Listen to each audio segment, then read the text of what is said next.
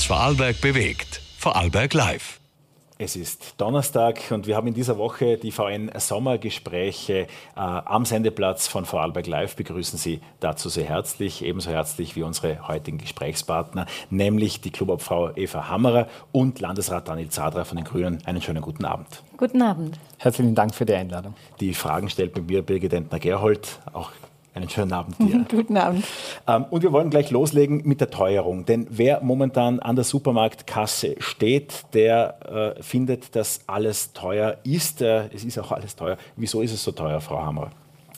Ja, er findet nicht nur, er oder sie findet nicht nur, dass es teuer ist. Wir sind von einer massiven Teuerung betroffen. Selbstverständlich, das wissen wir alle, ist die Ursache der Ukraine-Krieg, den Wladimir Putin angezettelt hat und die damit verbundene Energiekrise.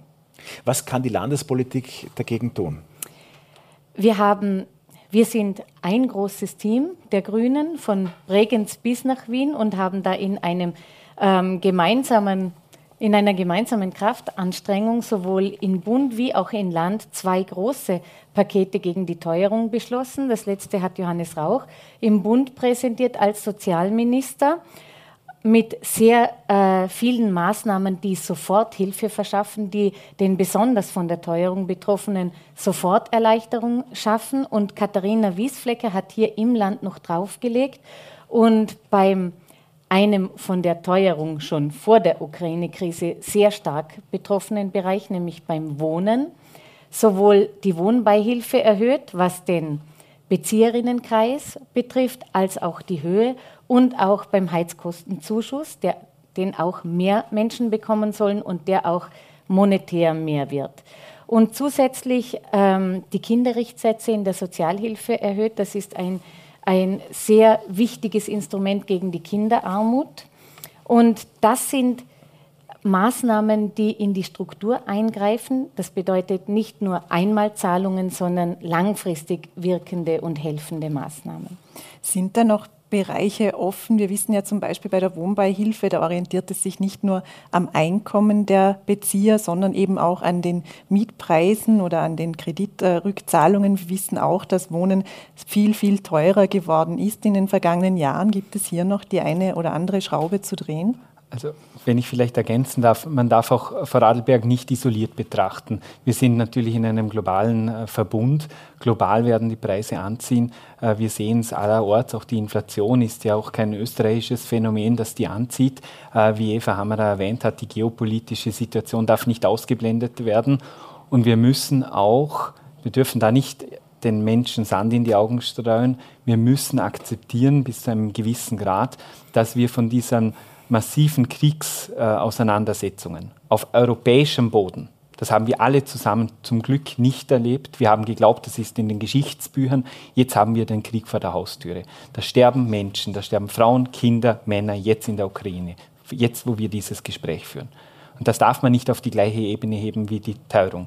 Wiewohl ich weiß, dass gerade die besonders vulnerablen Gruppen, die ein geringes Einkommen haben, massiv davon betroffen sind. Und daher ist unser Ziel als Landesregierung, dass wir gezielt bei denjenigen ansetzen, die ein geringes Einkommen haben, die doppelt und dreifach davon betroffen sind. Aber, und da schließt sich der Kreis, wir dürfen nicht suggerieren, dass wir jede Teuerung mit staatlichen Maßnahmen auffedern können. Das schaffen wir nicht. Wir schaffen es, dass wir einen sozialen Ausgleich schaffen, dass wir eine aktive Sozialpolitik betreiben. Dafür stehen wir Grüne. Aber gar alles auffangen, das kann ein Staat nicht. Letztendlich sind es Steuermittel, die unsere Kinder und Kindeskinder dann auch wieder einmal zu bezahlen haben. Der nachhaltige Lebensstil, wenn es darum geht, die Heizung auszutauschen. Das kennen viele davon, die sich mit Erdwärme beschäftigt haben. Was das kostet, äh, auch Bio kostet was. Und angesichts der Teuerungen wäre auch die Frage, geht sich Bio noch aus? Also beim, Sie haben jetzt zwei Punkte angesprochen, die Energiewende und die Agrarwende. Wir kommen auch zur Energiewende nochmal ausführlich. Es geht nur darum, dass viele zukunftsträchtige Dinge natürlich Geld kosten. Das Geld für die E-Autos mhm. ja genauso. Äh, und jetzt ja auch CO2-Bepreisung verschoben wurde. Also manche Dinge, die was kosten, können halt doch nicht durchgeführt werden. Derzeit. Ich gehe auf Ihr Biobeispiel ein. Äh, Bio macht dann Sinn und ist dann kostengünstig, wenn ich saisonal einkaufe. Wenn ich natürlich im Winter Bio-Erdbeeren auf Spanien einkaufen möchte, dann ist das weder besonders nachhaltig noch ist es kostengünstig. Wenn ich aber jetzt, wo die Vegetation gedeiht, in Vorarlberg gerade Gemüseanbau voll in der Blüte steht, wenn ich jetzt regionales Gemüse einkaufe, direkt beim Bauern, dann kann ich mit einer ordentlichen auch äh, Haushaltung, äh, kann ich durchaus da mithalten mit konventionellen äh, Produkten. Warum? Und das wird sich fortsetzen, weil natürlich auch die Düngemittel massiv teurer wurden. Die großen Düngemittelhersteller in Europa befinden sich gerade in der Ukraine. Die, das ist zum einen sehr energieintensiv, Düngemittel herzustellen und zum zweiten sind die großen Düngemittelproduktionen zum Teil zerstört oder derzeit nicht in Betrieb. Das heißt, wir sehen beim Phosphatdünger, bei allen Düngemitteln eine Rallye nach oben. Das heißt, längerfristig wird sich Bio, wo man den, den, den Hofdünger verwendet, äh, größtenteils, wird auch einen Preisvorteil generieren können, längerfristig. Was kann da politisch passieren? Also es gibt ja auch gewisse Lenkungseffekte, also die man möglicherweise, also Lenkungen, die man steuern kann. Als Politik kann man da auch nachhaltiger Leben attraktiver gestalten, leistbarer gestalten? Ja, das ist unser Zugang zur Politik. Wir haben auf europäischer Ebene, auf, auf, der Bundesebene und auch auf Landesebene ambitionierte Programme. Da sind sich ziemlich schnell dann alle Politikerinnen und Politiker einig. Ich erwähne den Green Deal auf europäischer Ebene oder ich erwähne auch unsere Regierungsprogramme auf Landesebene. Wenn es dann aber um die Umsetzung geht, dann wird die Sache schon diffiziler. Warum?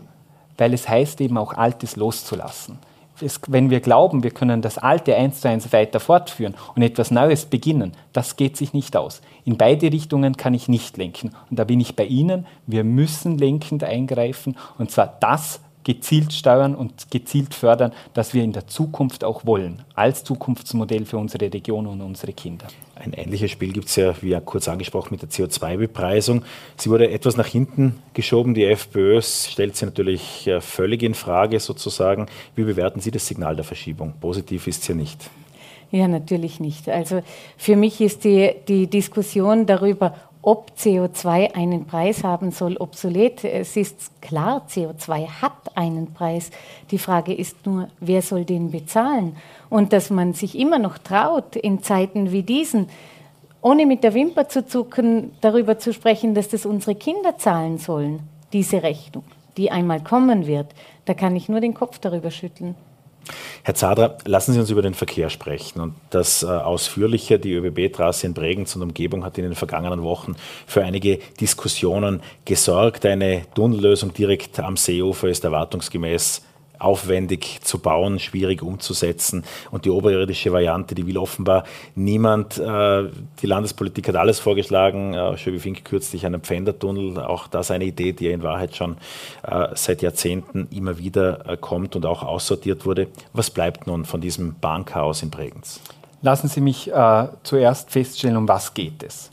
Wir haben das Zielnetz 2040 nun vor Augen. Zielnetz 2040 bedeutet, welches Bahnnetz brauchen wir im Jahre 2040, um leistungsfähig zu sein. Das ist ein bundesweit abgestimmter Prozess und unser Ansinnen muss es sein als Vorarlberg, dass wir hier in diese Ausbaupläne kommen. Denn nur dann baut auch die ÖBB das eine oder das andere. Also der Rahmen ist, wir brauchen leistungsfähige Netze für das Zielnetz 2040. Da gibt es einen Zeitplan, der geht bis Ende 2022. Und jetzt geht es darum, und das ist mein Ansinnen, die beste Lösung für Vorarlberg herauszuarbeiten. Da gibt es, wie Sie schon erwähnt haben, unterschiedliche Aspekte und Interessen, die man abwägen muss. Aus der SMA-Studie, klingt wieder technisch, SMA-Studie bedeutet, hat man abgeleitet, wenn wir den ÖPNV, also den, den Personenverkehr steigern möchten, wenn wir den, die Gütertransporte umlagen möchten auf die Schiene, was brauchen wir dann an Gleisinfrastruktur? Und da kommt einfach zum Ergebnis heraus, wir brauchen eine Zweigleisigkeit von Bregenz nach Lochau, wir brauchen drei bzw. viergleisigkeit weiter äh, Richtung Feldkirch. Das sind die Parameter, die gegeben sind, die zu dem Zeitpunkt auch von allen Bürgermeistern akzeptiert wurden, unterstützt wurden und einstimmig im Landtag von allen Fraktionen beschlossen wurde. Das ist die SMA-Studie. Und jetzt geht es dann, und da sind wir bei der diffizilen Sache, welche Variante wird gebaut. Bei den Varianten, da habe ich äh, insofern keine Aktien, weil ich möchte das Beste für Vorarlberg, aber ich möchte auch etwas, das umsetzbar ist, das wirklich dann auch in Betrieb gehen kann. Und da haben wir uns äh, gerade äh, eben auch angesehen, dass wieder ich versuche, das möglichst auch mit allen Betroffenen zu besprechen, mit den Bürgermeistern, mit den Landtagsfraktionen, dass eben eine Unterflurtrasse in offener Bauweise, wie sie auch Romberg und Zirl Studie vorgeschlagen hat. Also eine offene Bauweise heißt, ich grabe einen, einen Tunnel von oben, äh, dass das für niemanden mehr in Frage kommt, weil eben sehr viele Gebäude, über 120 Gebäude im Großraum Bregenz, abgerissen werden müssten. Also diese Variante wurde in diesem Kreis für nicht umsetzungswürdig erachtet. Eine andere Variante, die unterscheidet sich jetzt von der Bauart, nennt sich bergmännisch. Das heißt, da wird ein Tunnel vorgetrieben, wird jetzt überprüft. Das wurde in diesem Kreis auch beschlossen. Das äh, renommierte Ziviltechnikbüro Werner Consult bekommt wieder den Auftrag, sich diese mögliche Bauart anzusehen. Da muss man vorausschicken, zwei große äh, Schwierigkeiten. Das eine, wir sind dann sehr, sehr tief unten 30 Meter und mehr. Das heißt, auch ein Bahnhof müsste so tief unten gebaut werden mit allen Komplikationen. Und das Zweite, die Neigungen bei den Rampen. Wir sprechen nämlich, man kann da nicht so einfach sich machen und sagen, das ist wie ein U-Bahn-Bau. Das ist es eben nicht. Eine U-Bahn und ein internationaler Personenzug ist etwas anderes. Von der Länge, von der Fahrgeschwindigkeit, von den Sicherheitsstandards, die ich einhalten muss. Und da brauche ich sehr lange Rampen. Das wird aber dennoch geprüft. Ich bin kein Ziviltechniker, ich maße mir da noch kein Urteil an, äh, abzugeben. Aber das wird jetzt über den Sommer gemacht und im Herbst werden wir sehr rasch wieder diese, diese Runde an Personen äh, einladen. Und ähm, dann kommen wir hoffentlich zu einem gemeinsamen Ergebnis. Sie sind kein Ziviltechniker, Sie haben keine Aktien in dem Projekt, aber ein Gefühl, das haben wir alle. Und erinnert Sie das nicht an die Diskussion auch bei der S18, wenn die Tunnel immer tiefer werden und die Projekte immer aufwendiger werden und es dann mit einem 30 Meter versenkten Bahnhof doch irgendwie gehen soll, der dann gleich funktional ist mit dem Bahnhof, der jetzt aber schneller gebaut wird an der Oberfläche? Das, das geht sich doch nicht aus. Wissen Sie, ich möchte auf keinen Fall eine Situation wie in Stuttgart 21. Für das, was ich antrete, das ist eine Mobilitätspolitik, die auch in Zukunft trägt. Ähm, dieses Projekt wird realisiert frühestens, da bin ich in, in, Rente, da bin ich etwa 70, wenn es in Betrieb genommen wird. Und ich kämpfe dafür eine zukunftsfähige Lösung für meine Kinder, für ihre Kinder, für unsere gemeinsamen Enkelkinder, weil wir wissen, wir brauchen eine massive Mobilitätswende. Und da brauchen wir internationale Zugverbindungen ganz dringend. Es müssen mehr Züge von Zürich nach München fahren mit Einstieg in Bregenz. Wir brauchen das wie ein bisschen Brot, dass wir weiterkommen in dieser, dieser Frage. Ich möchte attraktive Modelle anbieten, die auch dann das Auto ablösen können in Wirklichkeit. Und dafür bin ich angetreten und ich werde alles tun, dass wir das schaffen. Wie attraktiv ist denn die S18? Wird sie überhaupt irgendwann gebaut werden, Ihrer Meinung nach? Ähm, ich bin jetzt 37 Jahre alt. Die Diskussion um die S18 ist älter, als ich es bin. Ähm, wir wissen, dass wir ein Verkehrsproblem haben, im, vor allem im Großraum Lustenau. Ich selbst wohne nur einige wenige Meter von der Engelkreuzung, äh, Kreisverkehr entfernt. Ähm, die S18 in der vorliegenden Variante ist aus meiner Sicht äh, vor allem ein Milliardengrab und ob sie jemals gebaut wird, das kann niemand sagen. Die Wahrscheinlichkeit ist gering. Und Sie hoffen auch, dass sie nicht gebaut wird? Ich hoffe, dass wir zu schnelleren, klügeren Lösungen kommen, die eine Aufwärung des Verkehrs bedeutet, die äh, Verkehre miteinander verbindet, aber keine neue äh, internationale Verkehrsschneise mitten durchs Rheintal schlägt. Mitten durchs Rheintal ist eine gute Sache. Da würden äh, viele Familien ja auch gerne, liebend gerne mit ihren Kindern mit dem Rad fahren oder auch Berufspendler. Aber die Riedstraße ist eine der gefährlichsten Meter Straße in Vorarlberg. Jeder hat schon mal Spiegel, Außenspiegel am Auto dort verloren. Ähm, jetzt gibt es diesen Plan des radfreien Rieds. Ähm, und ja, das fällt in die ÖVP-Zuständigkeit der Landesregierung, worauf Sie mich sicherlich gleich hinweisen. Ähm, können die Grünen mit Regierungsverantwortung da wirklich nichts tun, dass dieser Plan, dem auch irgendwie alle zustimmen, schneller Wirklichkeit wird? Also ich war gerade jetzt wieder, es gab ja die Riedsperre an äh, einem der letzten Sonntage, da war ich mit meinen zwei Kindern äh, mitten im Ried unterwegs. Ich weiß, was das äh, für einen unglaublichen Erholungswert hat, wie gut das ist. Und ich trete dafür ein, dass wir das schaffen am Sonntag. Da sind auch die Bürgermeister aller Gemeinden damit einverstanden und wollen das, forcieren das. Ähm, aber wie Sie richtig erkennen, erkennt, erkannt haben, ist das nicht in meinem Zuständigkeitsbereich. Ich bin zuständig für eine längerfristige Lösung und da sind wir dran. So wie äh, bei der Radschnellverbindung am Kummen im Vorderland sind wir auch bei der Radschnellverbindung im, im Ried dran. Aber natürlich, auch das braucht leider seine Zeit. Ich werde da manchmal gerne etwas schneller, aber Sie können mir äh, glauben, da bin ich mit Nachdruck dran. Wann könnte der Radtunnel übrigens im Rheintal Realität werden? Der Radtunnel ist so weit vorbereitet, dass äh, von Bundesseite die Zusagen da sind, von allen Gemeinden die Zusagen da sind. Jetzt äh, geht es noch um budgetäre Mittel im Land. Da kämpfe ich darum, dass das äh, umgesetzt wird.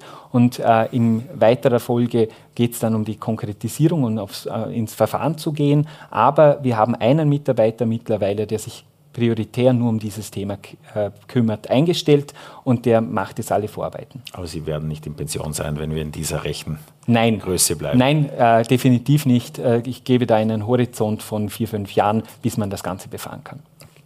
Klimaneutralität ist generell derzeit ein großes Stichwort. Klimaneutralität 2030, äh, 2040 als Ziel, je nachdem, ob man jetzt auf Bundes- oder Landesebene blickt. Jetzt hat der Finanzminister Magnus Brunner auch schon in seiner Zeit als Staatssekretär im Klimaministerium immer wieder gefordert, dass die UVP, also die Umweltverträglichkeitsprüfungen, beschleunigt werden sollen. Braucht es das, um eben die gesetzten Ziele zu erreichen und dauern die UVP tatsächlich zu lange? Das ähm, klingt wie eine einfache Lösung und wie es bei einfachen Lösungen oft so ist, sie haben einen Haken.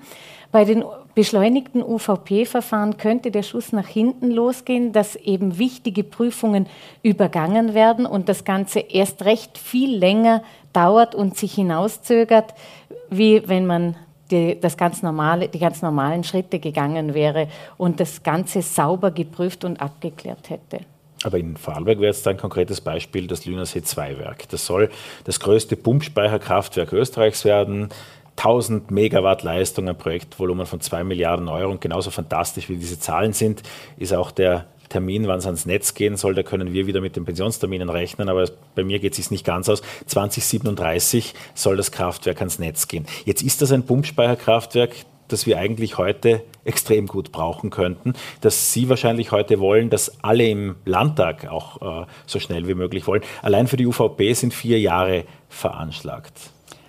Bei äh, diesem Speicherkraftwerk ist es so wie auch beim Obervermund 2. Äh, da, das ist nämlich ein Idealbeispiel, wie eine UVP gut abgehalten werden kann. Das Wichtigste bei einem UVP-Verfahren und bei der Länge die, sind die Dokumente. Sind die Dokumente in guter Qualität vorhanden, dann gehen solche Verfahren auch recht rasch.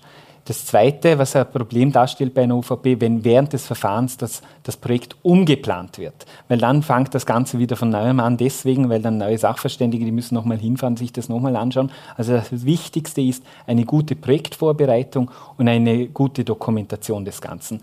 Die VKW-Illwerke haben das in der Vergangenheit hervorragend gemacht. Und das heißt auch nicht, dass das, dass das ganze Projekt dann in dieser Zeit pausiert. Im Gegenteil, es werden natürlich die ganzen Vorarbeiten während dieser UVP weiter vorangetrieben, dass dann, wenn ein positiver Bescheid da ist, sofort losgelegt werden kann. Also hier zu sagen, die UVP ist schuld, das stimmt nicht. Wenn man sich ansieht in Vorarlberg, den Durchschnitt aller UVP-Verfahren, dann können wir zu Recht glaube ich, stolz sagen, dass ein durchschnittliches UVP-Verfahren in Vorarlberg acht Monate dauert. Und natürlich braucht es das auch, um die Dinge auf Herz und Nieren zu prüfen. Das ist wichtig. Sind es acht Monate? Also wir hatten auch schon berichtet von 14,2 Monaten und dem schnellsten, das neun Monate gedauert hat, nämlich dem Golfplatz in Rankau. Also mein Wissensstand ist, dass bei den Bezirkshauptmannschaften ab dem Zeitpunkt, wo final die Dokumente da waren, acht Monate äh, der Durchschnitt war. Wenn Sie natürlich noch äh, die Phase davor einreichen, wo schon, zwar schon die UVP beantragt wurde, aber dann noch einmal Daten verändert wurden oder andere Unterlagen nachgereicht werden müssen, dann stimmen die Zahlen, die Sie haben. Aber es ist schon ein, ein vielleicht ein Strukturproblem, das sich da auftut. Wenn man jetzt auch in den vergangenen Wochen sah, wenn Vorarlberger Betriebe Eigeninitiative ergreifen wollen und aus ihrer Perspektive würde man sagen, endlich das gleiche Ziel haben, wie es die Grünen schon lange hatten, nämlich Energieautonomie. Vielleicht sind die Beweggründe zwischenzeitlich andere, aber das Ziel ist ja äh, ein durchaus lobenswertes und ein gutes. Äh, jetzt sind das zwei Unternehmen, Rondo und Elfer, und über die konkret zu reden, lohnt es sich, denn beide sind die größten Gasverbraucher in Vorarlberg. Wenn die zwei vom Gas weg sind, sind 11 Prozent des Vorarlberger Gasbedarfs, äh, haben sich in Luft aufgelöst, äh, im, im, im, im wahrsten Sinn des Wortes. Jetzt wollen die aber beide eigentlich lieber Mini-Kraftwerke bauen, weil wenn sie ein gemeinsames Kraftwerk bauen, dann brauchen sie eine UVP und vor dem haben die Unternehmen einen riesen Respekt, um das vorsichtig zu sagen. Auch insgesamt sollen Kraftwerksprojekte kleiner und schneller genehmigt werden, größere gemeinsame schwierig. Ist da nicht irgendwas ins Ungleichgewicht gekommen? Also es freut mich, dass die Unternehmen jetzt aktiv werden und das, was wir schon vor vielen Jahren gesagt haben, dass sie weg von den Fossilen kommen müssen, auch wenn es billiger ist zum jetzigen Zeitpunkt, aber langfristig, dass eine Einbahnstraße ist. Also sehr äh, großen Respekt auch vor den Unternehmen, dass sie jetzt die Zeichen der Zeit richtig erkennen und umsteigen. Ich habe mit allen Geschäftsführern der Betriebe gesprochen, auch die Frastanzer Brauerei, auch wenn sie ein bisschen kleiner ist, aber auch die Frastanzer Brauerei ist ja aktiv an diesem Projekt beteiligt. Mit allen dreien habe ich gesprochen und natürlich bietet sich auch eine größere Lösung an. Ob sie jetzt eine größere äh, gemeinsame oder ein kleineres, wobei das auch schon sehr, sehr groß ist mit 35.000 Tonnen jährlich an, an Volumen, äh, bei Rondo alleine ähm, äh, ins, so ins Verfahren gehen, das ist zunächst eine betriebswirtschaftliche Entscheidung dieser drei Unternehmen, beziehungsweise wenn man die Marktgemeinde Frassans als Fernnetzbetreiber mit hinnimmt, dieser vier Akteure. Das müssen sie selbst äh, äh stemmen. Gleichwohl habe ich Ihnen auch gesagt, wenn Sie in eine UVP gehen und das gut vorbereiten, müssen Sie sich vor der UVP überhaupt nicht fürchten. Aber was natürlich nicht geht, zu glauben, im Vorfeld schon erfahren zu können, wie ein Verfahren ausgeht. Das geht nicht. Das geht bei keinem Verfahren. Es wird geprüft. Es wird natürlich auch schon im Vorfeld äh, wird geholfen, dass man sagt, wo sind Knackpunkte. Äh, die sind ja auch keine Geheimnisse. Es gibt auch eigene äh, Büros, die nichts anderes machen als helfen, beim UVP-Verfahren die, die Dokumentation gut zu machen, die Akten gut vorzubereiten. Aber sobald der Antrag bei uns im Landhaus ankommt, bei der UVP-Prüfung, kann ich garantieren, dass alle Beamten das minutiös prüfen, aber so schnell wie möglich. Weil aber wir diesen, wissen, wir brauchen da eine Fast. Aus diesen Antworten entnehmen wir auch keine Notwendigkeit für Sonderverfahrenswege, Schnellspuren, Fast Track. Ich, sa ich sage Ihnen ein konkretes Beispiel. Wir haben etwas vorgelegt. Leonore Gewessler hat bei den Windkraftwerken vorgeschlagen, dass man äh, auch wenn es noch keine entsprechende Raumplanung gibt, weil die sich die Länder weigen, weigern, Eignungszonen auszuweisen, dass man äh, gleich ins UVP-Verfahren einsteigen kann. Genau deshalb Und das wurde, das wurde abgelehnt. Genau deshalb ich nehme ich zur Kenntnis, dass immer dann, wenn es konkret wird, man wieder einen Schritt zurück. Ja, aber da sind wir im politischen Spiel, das es zwischen ÖVP und Ihnen im Prinzip gibt. Wenn es um schnellere ÖVP-Verfahren geht, schlagen Sie Windkraftwerke vor, die ÖVP will dann keine Windkraftwerke. Wieso nicht bei der Wasserkraft? Ist doch auch erneuerbar. Bei der Wasserkraft habe ich Ihnen vorher schon mal ausgeführt, mache ich gerne wieder, dass wir mit dem VKW Illwerken ein hervorragendes Unternehmen haben, das die Verfahren immer sehr gut vorbereitet haben. Und da war auch die UVP in der Vergangenheit nie ein Problem. Dann bleiben wir beim Wind. Wind macht Sinn, auch im Westen, auch wenn das die Landeshauptleute bislang nicht so sahen. Jetzt soll auch gegenüber von Lustenau, es ist immer Lustenau wieder, gegenüber von Lustenau mehr oder weniger im Schweizer Rheintal ein Windkraftwerk äh, geplant werden. Auf Vorarlberger Seite tun wir uns schwerer damit. Wo soll denn in Vorarlberg der Wind genutzt werden? Also ich kenne das SFS-Gelände sehr gut. Äh, das äh, hat mich überrascht, dass es jetzt im Rheintal auch schon so profitabel ist, dass man dort Windkraftanlagen baut. Äh, mein Wissensstand ist, dass die Windkraftpotenzialanalyse in Vorarlberg einige wenige Standorte ausweist, wo es besonders attraktiv ist. Die sind bekannt, diese Standorte. Das sind drei. Das sind die Bieler Höhe, das Laternsertal und der Pfänderrücken. Ist einmal in erster Linie das, das interessanteste Gebiet. Wir haben jetzt vom Landtag, habe ich auch den Auftrag bekommen, dass ich weitere Eignungszonen überprüfe, dass ich diese Windkraftpotenzialanalyse erneuere. Das ist schon in Auftrag gegeben. Da werden wir in, in Kürze auch das Ergebnis dann bekommen. Dann können wir über die Standorte nochmal mit den Daten von 22 äh, sprechen. Aber mein Ziel ist es, dass wir diese Potenziale nützen. Warum? Weil wir es dringend für die Energiewende brauchen. Wir haben eine sehr starke Wasserkraft, die aber im, im Winter weniger Ertrag bringt, weil das Wasser zum Glück derzeit noch ein bisschen in Schnee gebunden ist. In Zukunft werden wir uns das dann anschauen, ob wir noch Schnee in diesen Mengen haben. Ähm, und das Zweite ist, äh, die PV-Anlagen auch im Winter etwas weniger Ertrag bringen. Daher brauchen wir im Winter dringend auch die Windkraft, dass wir unseren Energiemix für die Energieautonomie Plus, und dafür trete ich ein, irgendwie abdecken können. Und da können, kann beispielsweise ein größeres äh, Windkraftwerk am Fender das gesamte Leiblachtal mit Energie versorgen. Jetzt muss ich wieder sagen, die Interessen der Bevölkerung, Landschaftsschutz, Naturschutz muss natürlich berücksichtigt werden, eben in einem guten Verfahren. Stichwort Potenziale, auch bei der Photovoltaik gibt es sicher noch Potenziale. Wo sehen Sie da die meisten? Sind es die Staumauern, sind es die Stauseen, wo man vielleicht auch äh, schwimmende Kraftwerke quasi bauen oder äh, installieren kann? Oder sind es denn doch auch die Unternehmen im Land, die doch auf ihren Dächern große Flächen noch zur Verfügung hätten? Also es freut mich als Energielandesrat besonders, dass die PV-Branche boomt. Wir haben auf der einen Seite eine Rekordnachfrage und auf der anderen Seite auch ein Rekordbudget, was die Investitionen anbelangt und die Förderungen. Wir haben von Leonore Gewessler im Klimaministerium hat 240 Millionen Euro zusätzliche PV-Förderungen zur Verfügung gestellt. Die, die, erste Tranche mit 40 Millionen war sofort überzeichnet. Das jetzt wurde aufgedoppelt auf die nächste Call auf 60 Millionen. Das heißt, es boomt auch hier im Land.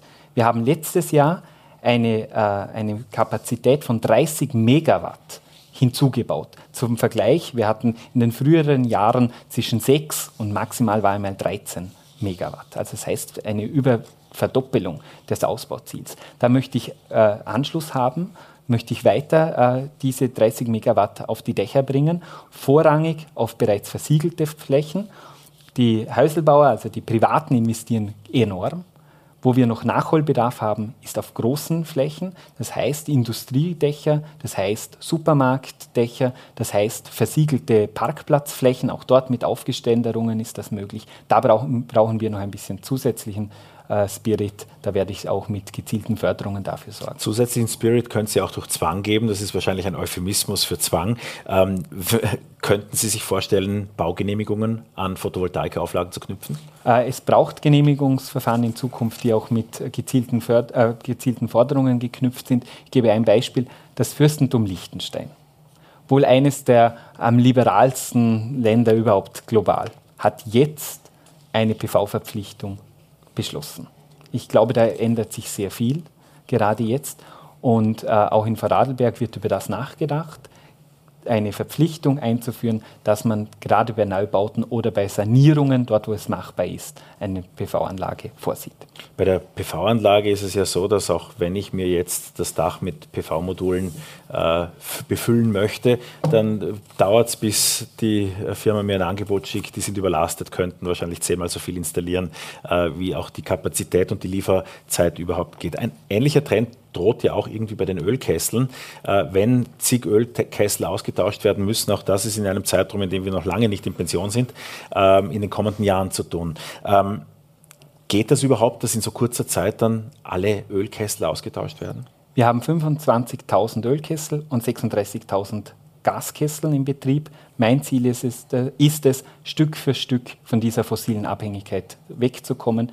Ich gebe Ihnen recht, binnen einen, eines Jahres ist das nicht möglich aber es wird enorm viel ausgebaut. Also es wird, äh, da, da ist ein Trend in Gange, äh, der enorm ist. Ich möchte uns beide als Beispiele äh, hernehmen. Wir haben beide ältere Häuser. Mein Elternhaus durfte ich übernehmen. In der besonders privilegierten Situation war ich.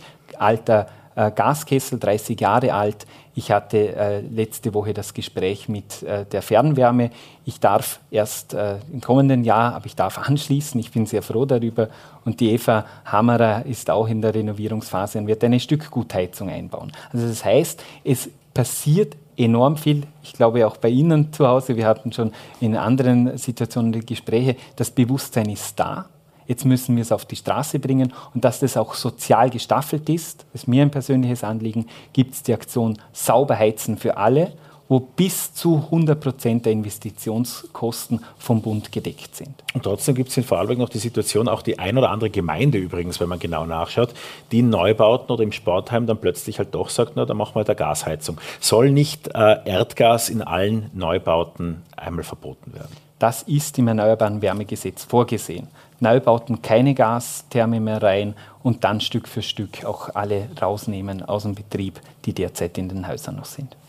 Ist das Gesetz im Grunde auch der Auftakt für den Austausch der Ölkessel, weil es heißt ja, alle Kessel, die älter als 25 Jahre sind, sollen ab 2025 Geschichte sein. Das ist zumindest der Plan. Geht sich das aus oder sagt man, ab 25 beginnt dann der Austauschprozess und bis zu einem gewissen Zeitpunkt muss dann tatsächlich ausgetauscht sein? Der Austauschprozess ist im vollen Gange. Also jeden Tag äh, werden wir äh, das eine oder andere los. Äh, aber natürlich, da hat man sehr viel in der Vergangenheit verschlafen und jetzt müssen wir vieles aufholen unter sehr schwierigen Rahmenbedingungen. Stichwort Lieferketten, Stichwort Fachkräftemangel. Das alles äh, können wir ja nicht wegargumentieren. Das ist da, mit dem sind wir konfrontiert. Aber unser Ziel ist es, so schnell wie möglich heraus aus den Fossilen. Frau Hammerer, Sie stehen der Grünen Partei in Vorarlberg vor. Wie oft mussten Sie Ihren Mitgliedern denn erklären, warum Sie Markus Wallner die Treue halten? Eigentlich äh, nicht so sehr. Es war eigentlich kein großes Thema. Es ähm, war sehr einleuchtend für alle, warum es so wichtig ist, dass diese stabile Regierung, es geht ja nicht nur um Markus Wallner, dass diese stabile Regierung und dieser handlungsfähige Landtag gerade jetzt bestehen bleibt, in dieser Zeit der großen Krisen. Die Klimakrise, die schon die ganze Zeit drängt. Man sieht die Katastrophen, die jetzt rund um uns aufschlagen. Die Teuerung, der Krieg, die Pandemie. Und ich habe es auch schon sehr oft betont in diesen ganzen Landtagen und Sonderlandtagen, wo das so das große Thema war. Gerade jetzt hängt die politische Aufarbeitung an diesem handlungsfähigen Landtag. Gerade jetzt haben wir diese riesengroßen Pflöcke eingeschlagen. Jetzt gerade im Juli-Landtag das Parteienförderungsgesetz zur Zuweisung gebracht, eine Ausschussvorlage eingebracht, um die Kontrollrechte im, des Landtages im Untersuchungsausschuss massiv auszubauen. Und zwar ist diese Ausschussvorlage so, dass sie noch weiter geht als der ursprüngliche Antrag von der Opposition der von der Opposition gekommen ist. Und diese saubere Politik und diese Transparenz und diese Aufklärung, das ist eines der großen Steckenpferde der Grünen. Und wenn ganz klar wäre gewesen, wenn wir Markus Wallner nicht unter Anführungszeichen die Treue gehalten hätten, wie, wie Sie es da so schön formulieren, dann hätte es Neuwahlen gegeben. Und dann wäre dieses Parteiengesetz, wo wir schon sehr weit waren, hinfällig gewesen. Dann wäre, ich hatte immer da auch noch die Hoffnung gehabt, dass es sehr bald einen Urausschuss geben würde. Dann wäre er natürlich auch nicht zustande gekommen, geschweige denn dieser riesengroße Erfolg in den Kontrollrechten, den wir jetzt haben. Zum Urausschuss noch kurz. Mhm. Die, Opposition, die Opposition möchte die Urausschussreform abwarten, bis sie einen Urausschuss beantragt. Sie haben ja auch in diesem Studio äh, auch schon die Opposition nahezu angefleht, einen Urausschuss zu beantragen, haben es dann aber selber ja auch nicht getan. Ähm, lassen Sie den Vorwurf gelten, dass ein schneller Urausschuss weniger wirksam ist als einer, der nach der Reform beantragt wird und deshalb die Regierungsparteien das so schnell haben hätten wollen? Ähm, also als erstes einmal, es, ist, es, es wäre ja beides möglich mit diesem Urausschuss jetzt mit, dem vorhandenen, mit der vorhandenen Rechtslage zu beginnen. Die gibt durchaus etwas her, was schon äh, an Kontrolle möglich wäre. Und es ist ja auch eine Pflicht, hier zu kontrollieren und parallel Druck zu machen, was die Ausweitung der Kontrollrechte anbelangt. Es spricht ja nichts dagegen, dass das nicht parallel auch gegangen wäre. Wäre der Druck dann nicht äh, zu gering gewesen, wenn dann doch schon ein U-Ausschuss läuft? Und vielleicht noch eine zweite Frage. Die Opposition, es steht zwar im Antrag, dass bis Jänner dann etwas vorliegen soll. Die Opposition will aber, dass es deutlich schneller geht. Und zwar, dass es auch äh, gemeinsam mit dem Parteienförderungsgesetz im Oktober schon bereit ist, also die Reform.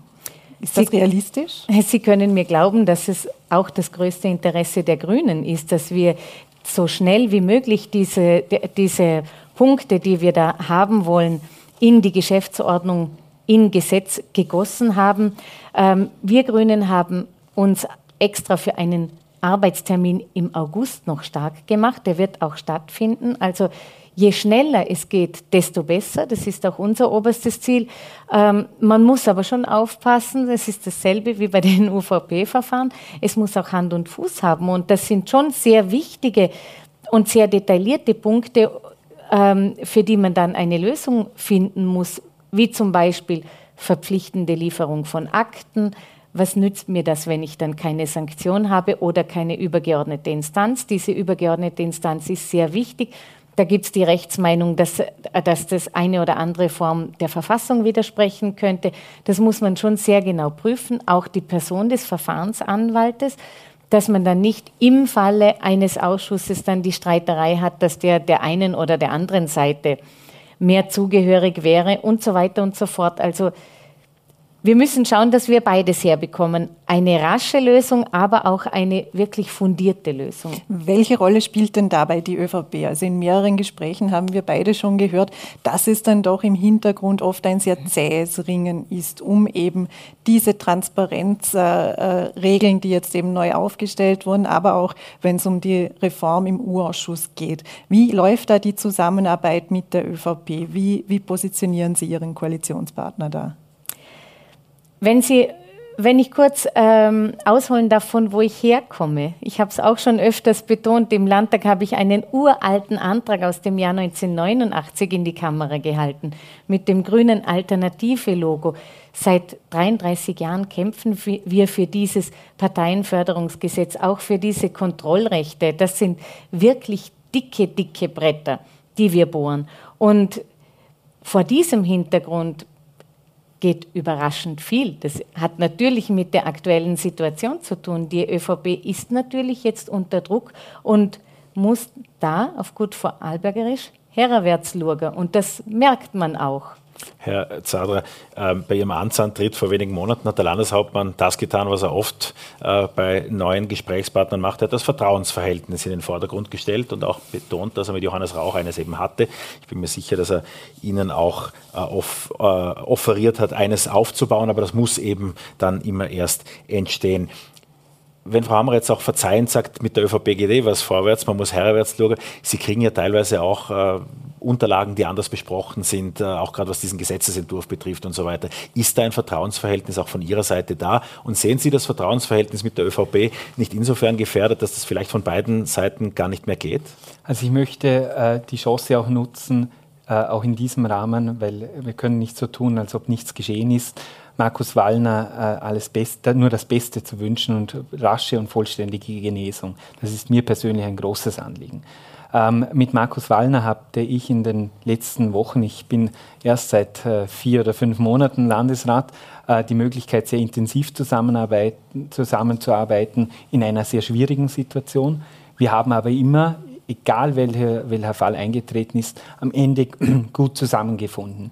Das hat die Beziehung gestärkt. Und jetzt war die Situation, dass ich mich auf ein neues, neues Gegenüber einstellen musste, sehr schnell. Da hatte ich den Vorteil mit Barbara Schöbi-Fink, dass wir uns kennen schon von der Landtagsarbeit. Äh, seit 2014 war sie Abgeordnete, war ich Abgeordneter, sie war Bildungssprecherin, ich war Bildungssprecher. Da haben wir von der Abgeordnetenarbeit schon zusammengefunden. Dort haben wir gemeinsam das äh, Projekt gemeinsame Schule der 10- bis 14-Jährigen ausarbeiten dürfen, mit äh, Bernadette Mennel damals noch. Und da haben wir uns kennengelernt und schätzen gelernt. Und diese Ar Arbeitsatmosphäre ist eine tragfähige. Wir können gut zusammenarbeiten, wiewohl ich nicht verhehlen will, dass natürlich in der ÖVP jetzt ein Neuordnungsprozess ansteht. Das ist aber nicht unsere Aufgabe, das zu bewerten. Das ist vor allem eine Aufgabe der ÖVP. Die müssen nun natürlich äh, auch selbst schauen, wie sie, wie sie weitermachen, wie sie weiter vorgehen. Und wir unterstützen da dabei, dass wir jetzt einmal stabile Regierungspartner sind. Sind Sie sich so sicher wie die ÖVP, dass Markus Wallner zurückkommt? Das kann ich nicht beurteilen. Letztlich kann, ist das vor allem eine Frage, die Sie an Markus Wallner richten müssten, beziehungsweise dann, wenn er wieder gesund ist, die Mit Frage stellen. Dem Parteienförderungsgesetz, die Frage können wir Ihnen stellen, wäre so ein Fall wie der Wirtschaftsbund damit Ihrer Ansicht nach nicht mehr möglich? Ähm, ich kann äh, ausschließen, dass derselbe Fall möglich wäre, weil wir gesehen hätten, wo Einnahmen und Ausgaben äh, hereinkommen. Ob dann äh, die mediale Aufarbeitung in diesem Ausmaß dann stattfindet, das ist wiederum eine andere Frage. Auch wir haben ja beim Wirtschaftsbund sehr oft schon in der Vergangenheit darauf hingewiesen, in, der, in vielen äh, Sitzungen, die grüne Wirtschaft hat das sehr oft äh, transparent dargestellt, dass da etwas im Argen liegt. Wir sind aber eben nie zum Kern der Sache gekommen. Und es hat auch niemanden aufgeregt äh, zu dem Zeitpunkt. Jetzt ist es da und jetzt versuchen wir mit dem Parteienförderungsgesetz, beziehungsweise das ist vor allem der Verdienst von Eva Hammerer, ha, hat sie es geschaffen, dass wir einen großen Schritt weitergekommen sind. Wir sind weit über der Zeit, aber es wäre schade, dieses Gespräch äh, ohne diese äh, Frage zu beenden. Ähm, Sie sind beide voll berufstätig. Sie wissen beide, was es heißt, äh, die Familie und den Beruf unter einen Hut zu bringen. Und gleichzeitig sind die Kinderbetreuungsmöglichkeiten in Vorarlberg immer noch in einem Zustand, wo auch Städte wieder sagen, es geht nicht mehr für alle, wir können nur noch für gewisse Gruppen. Was muss in diesem Bereich noch getan werden?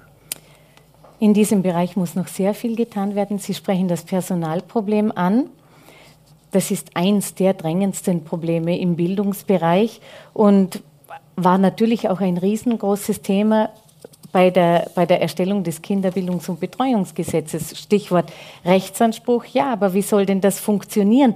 Ist aus den Gemeinden gekommen, wir haben das Personal nicht. Und was unbedingt gemacht werden muss, ist da gibt es mehrere Sachen, im, den Ausbildungsbereich betreffend und auch überhaupt den Stellenwert des Berufes betreffend. Wir brauchen einen zweiten Ausbildungsstandort in Vorarlberg. Es, man muss sich vorstellen, die derzeitige Ausbildungsmöglichkeit kostet auch noch etwas und es gibt eine Art Aufnahmeverfahren in einem Beruf, wo wir so dringend neue Leute bräuchten und gerade akut ähm, muss man schauen, was für zusätzliche Berufsgruppen kann man für, diese, für diesen wunderbaren Bereich denn gewinnen. Wir wissen auch, es war gerade in den Medien, wir haben ein Problem von immer äh, größeren Zahlen an übergewichtigen Kindern und wir haben auch eine große Chancenungleichheit auch in unserem Land, was, was sonst Förderung anbelangt, musikalisch, kreativ und so weiter. Ich würde alles darauf setzen, die Sportvereine und Bewegungscoaches und Kreativpersonal, Theaterpädagoginnen und so weiter, alles, was nur geht, versuchen, als Unterstützungspersonal in die Kindergärten zu bekommen und auch wie in den Schulen, Schulen administratives Personal. Weil Sie gerade alles in einen Topf werfen, es, hat, äh, es kommt nicht alle Tage vor, dass eine Regierungspolitikerin mit dem Regierungsprogramm in der Hand in ein ja. Fernsehstudio kommt. Sie haben das auch äh, demonstrativ in die Kamera gezeigt. Äh, glauben Sie, dass das mit der gemeinsamen Schule, mit der ÖVP, wie zwischen Ihnen besprochen, noch was wird? Ähm, was ich da noch nicht wusste, ist, dass die äh, Landesstatthalterin, Bildungslandesrätin Barbara Schöbi-Fink sofort zurückgerudert ist beim ORF. Der äh, Bildungsminister hat da ein bisschen Dinge frei von der Le Leber geplaudert, äh, wo er sich, glaube ich, nicht so abgestimmt hat äh, und auch nicht so informiert hat, wie die Situation im Land ist. Barbara Schöbi-Fink hat ein klares Bekenntnis zur gemeinsamen Schule abgelegt und wir haben, das ist ja ein Fixpunkt in unserem Arbeitsprogramm. Und Barbara Schöbi-Fink hat auch mir gegenüber bekräftigt, dass die ganzen Punkte abgearbeitet werden und wir sind in der Koalition, also auf Clubebene, schwarz-grün, uns einig, dass es sehr große Baustellen gibt im Bildungsbereich in diesem Land. Und deshalb werden wir ab Herbst mit einer Arbeitsgruppe starten, die werden wir über den Sommer rekrutieren wo wir gemeinsam mit Expertinnen aus allen Feldern und aus allem Umfeld, auch aus den Gymnasien, aus den Mittelschulen und alles, was den Schulbereich anbelangt, schauen, was können wir sofort tun, um wieder Luft und einen frischen Wind durch die Gänge und Hallen in der Schule wehen zu lassen, auch, weil hier haben wir dasselbe Personalproblem wie im Elementarpädagogikbereich, auch, dass dieser Beruf wieder für junge Menschen mehr Anziehungskraft bekommen kann. Und für uns ist natürlich ganz klar, am Ende des Tages muss für uns die gemeinsame Schule herauskommen. BildungsexpertInnen sind sich in diesem Bereich einig. Egal, da geht es nicht nur um die, die bei diesem Forschungsprojekt Gemeinsame Schule mitgearbeitet haben, wo sie schauen und wo sie nachlesen, ob bei Soziologinnen und Soziologen oder sonstigen ExpertInnen dass die gemeinsame Schule chancengerechter und leistungsstärker ist und gleich viel Exzellenz hervorbringt wie die Gymnasien, aber auch mehr Bildung in die Breite, die Bildung insgesamt hebt, das ist erwiesen unter Expertinnen und Experten und da müssen wir hin. Letzter Satz noch dazu, weil ich sehe, dass Sie schon auf Nadeln hocken oder auf die Zeit schauen. Es ist ganz klar, dass man die Gymnasien da mitnehmen muss. Sie müssen auch einen Vorteil darin sehen. Es geht nur, wenn alle mitmachen und alle im Bildungsbereich motiviert sind, an dieser Vision chancenreichstes Land für Kinder mitzuarbeiten. Und ich glaube, da ist noch sehr viel Potenzial, wirklich die Personen, die in diesem wunderbaren Beruf arbeiten. Und für mich ist es der wichtigste Beruf überhaupt. Die haben ja alle einen, einen inneren Anlass, warum sie das gemacht haben. Und ich bin mir sicher, dass Sie sich sehr gerne da einbringen werden. Also ich spüre aus Ihren Worten und auch aus der politischen Beobachtung heraus eine gute Nachricht. In diesem Bereich ist der Koalitionsstreit abgesagt sozusagen. Das heißt, der Urlaub kann kommen. Wohin werden Sie denn in den Urlaub verreisen? Ich äh, fahre nach Portugal ja. mit der gesamten Familie. Und Sechs Kopf hoch. Sie können sich auch äh, eine Auszeit im Urlaub leisten? Ich gehe campen Sommer. nach Italien. Campen nach Italien. Ähm, das wäre auch ein guter Titel für das Pulpa Festival Campen in Italien. Das ist eigentlich, könnte das Motto für diesen Sommer sein. Ähm, vielen Dank Ihnen beiden äh, für das Gespräch. Das äh, waren das Sommergespräch der Vorarlberger Nachrichten morgen mit Barbara Schöbi-Fink um 17 Uhr hier auf Voller.t, VNRT und Ländle TV.